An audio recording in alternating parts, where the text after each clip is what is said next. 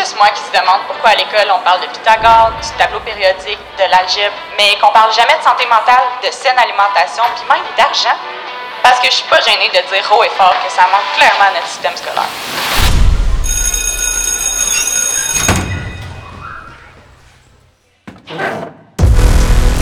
C'est exactement pour cette raison-là que j'ai voulu créer le podcast où je vous partagerai tout ce que j'aurais aimé savoir à l'école.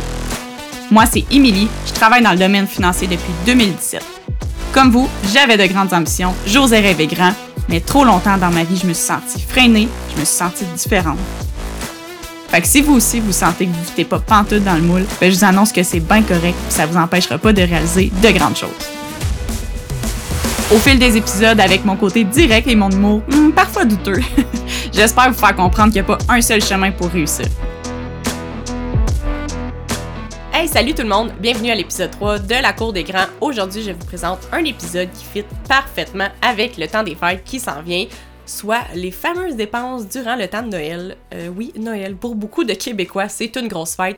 On célèbre en grand, on se pète la face, en d'autres mots. C'est important pour nous, puis qui dit grosse fête dit grosses dépenses.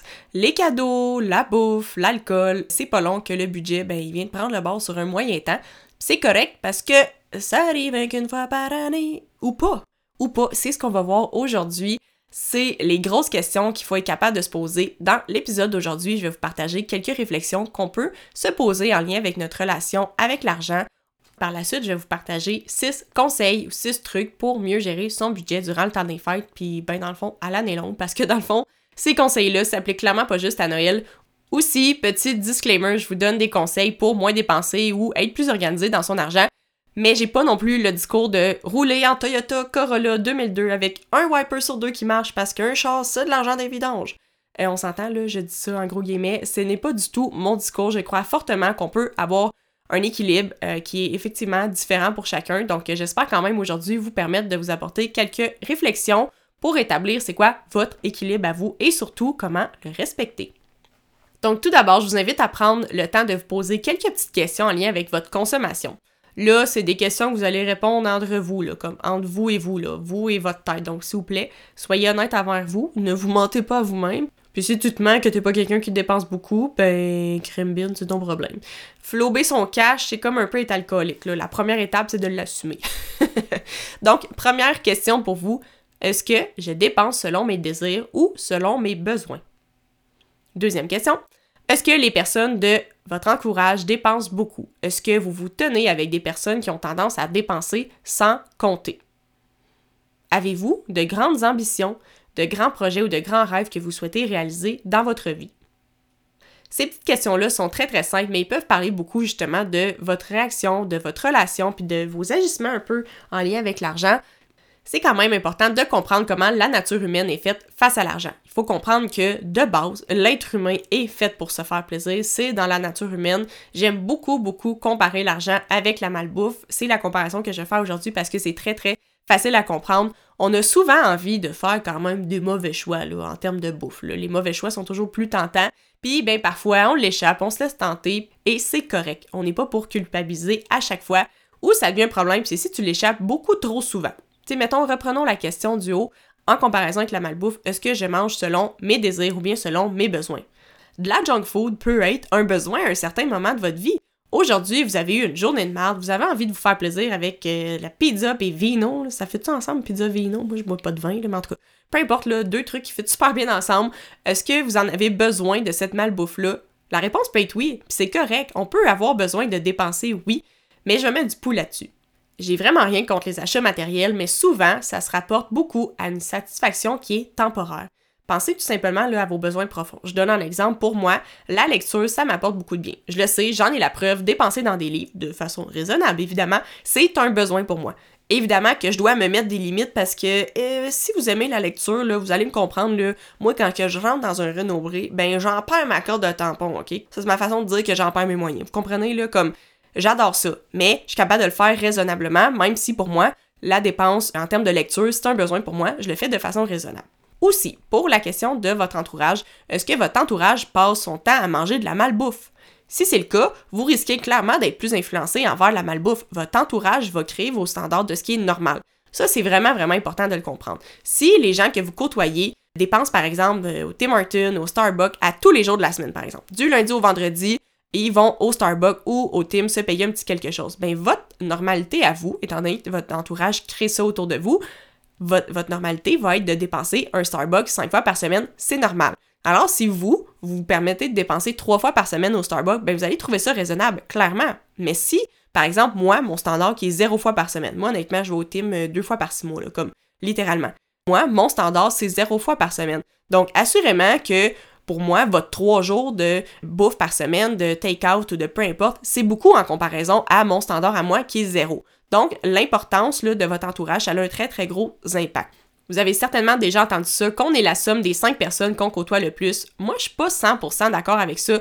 On y reviendra un jour, c'est pas le point, mais l'essentiel de ce que je veux dire, c'est que oui, inconsciemment, on se compare avec les gens qui nous entourent. Même chose, par exemple, pour le salaire. Si on a des amis qui font plus d'argent que nous, ou peu importe, là, exemple que demain matin, là, vous, avez, vous faites un certain salaire. Vous êtes fier euh, par rapport à vos amis, vous faites plus d'argent, vous trouvez que vous avez un super bon salaire. Puis là, soudainement, vous décidez d'aller dans un 5 à 7 qui est rempli d'entrepreneurs qui fait un demi-million par année mais ça se peut qu'à ce moment-là de ta vie, Crimbin, tu te sentes un peu pauvre, là, parce que ton entourage a un impact sur comment tu peux te sentir et tes standards à toi de ce que c'est par exemple un bon ou un moins bon salaire. Maintenant, je porter davantage sur la question des grandes ambitions ou bien des grands rêves. On a toutes des grands rêves et des grandes ambitions à l'intérieur de nous, puis tant et aussi longtemps qu'on n'a pas de plan concret pour les réaliser, ça reste un rêve. Ça reste hypothétique tout simplement. On s'entend que c'est très difficile de visualiser quelque chose qui est hypothétique c'est difficile de faire des sacrifices que pour quelque chose qui est abstrait. Je ne cesse de le dire. Si vous me suivez sur Instagram, vous m'avez entendu le dire plus d'une fois, 99% de nos rêves et nos projets nécessitent de l'argent. C'est comme ça aujourd'hui en 2023. Donc vos finances, que vous intéressez ou non, vous devez les comprendre. Vous devez faire attention à votre argent parce que sinon, vos projets vont rester des projets et ne deviendront jamais une réalisation.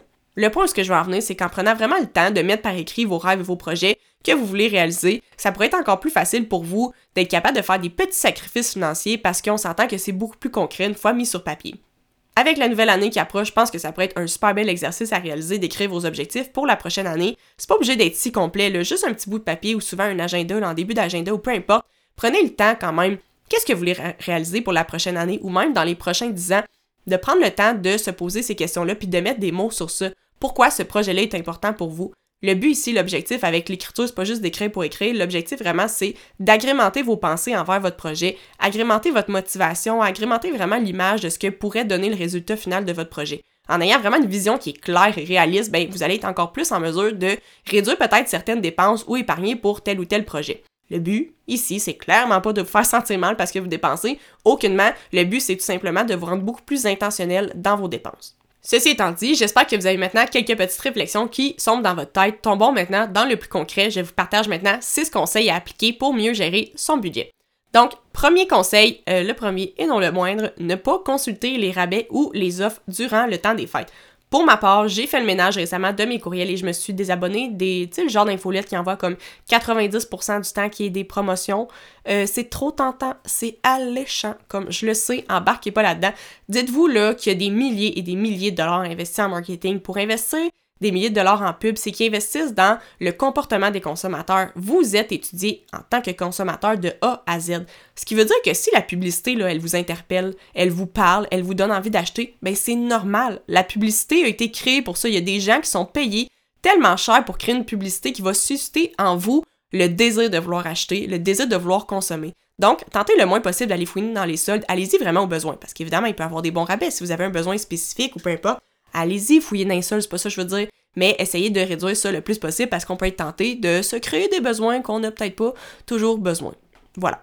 Conseil numéro 2, mettre sur papier ses intentions et les budgets pour les idées cadeaux de chaque personne. On s'entend que de prévoir les coûts, puis euh, pas nécessairement acheter sous le coup de l'émotion ou de la pression ou du retard, en mettant vraiment par écrit, ça peut tout simplement vous donner un certain barème, un certain budget à respecter, parce que dépenser à l'aveuglette, c'est la pire chose à faire. Surtout dans le temps des fêtes, en mettant tout ça sur papier, ben ça va vous permettre un petit peu de réfléchir à votre achat. Donc, ça va être un petit peu plus facile justement de respecter votre budget. Dans le même ordre d'idée, si vous déterminez à l'avance vos cadeaux, ça m'emmène au conseil numéro 3 qui est de commander en ligne et éviter les tentations tout simplement. Ne vous rendez pas en magasin. Ce sera pas facile, ok? Ce sera vraiment pas facile parce que oui, c'est tentant, c'est le fun, on aime ça voir, mais si vous êtes capable, on s'entend, là, des fois, on a besoin de, voir le produit en question, on a besoin de, voir les variétés ou peu importe, là.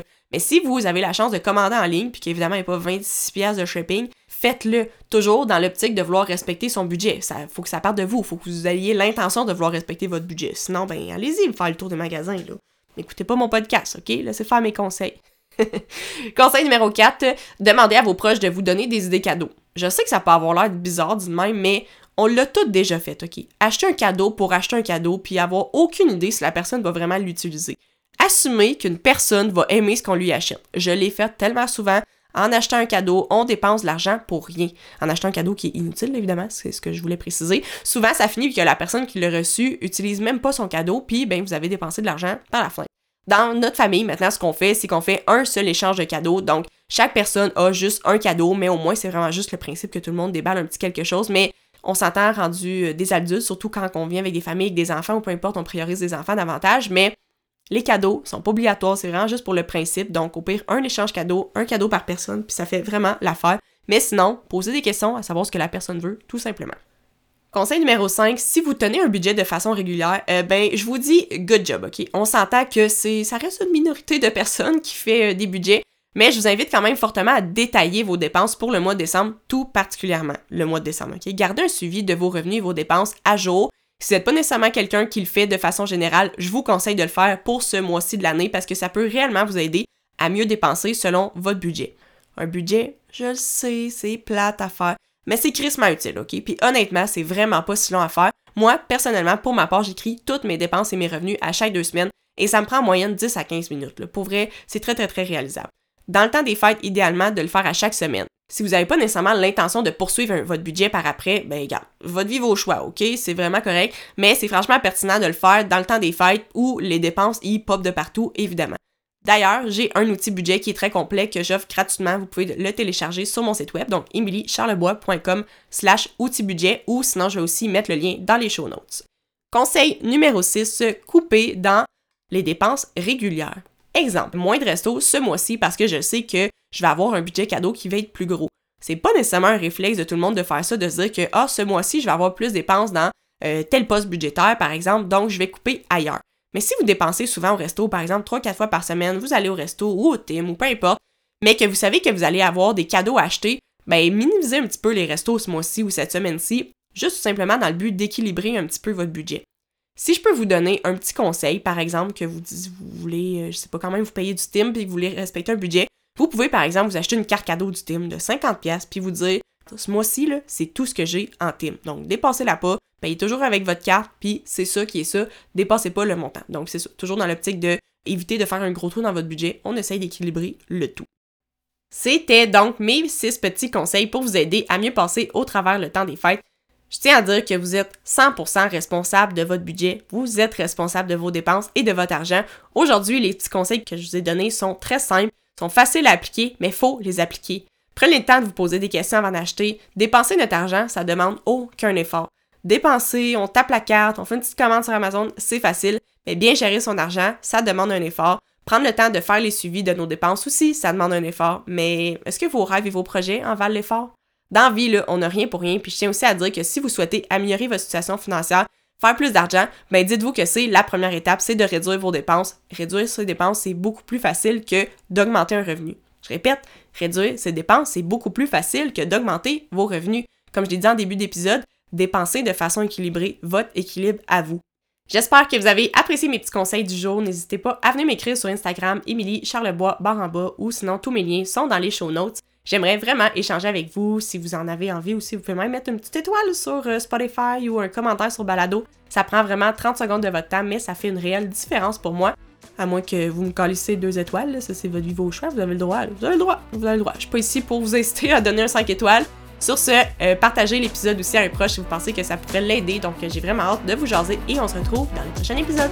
Bye!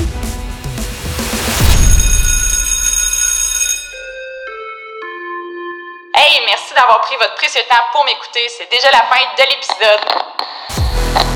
Si vous avez envie de me partager opinions, commentaires, suggestions et même insultes, je prends tout ce qui passe. Venez m'écrire au info à commercial ou bien en DM sur Instagram. Je réponds à tout le monde. Si ce que je partage, ça vous allume, ça vous inspire, s'il vous plaît, allez laisser une note sur Spotify ou Balado. Ça me permet vraiment de savoir que ce que je fais, ben, vous aimez ça. Sur ce, laissez jamais personne vous dire que vos rêves sont trop grands. À plus!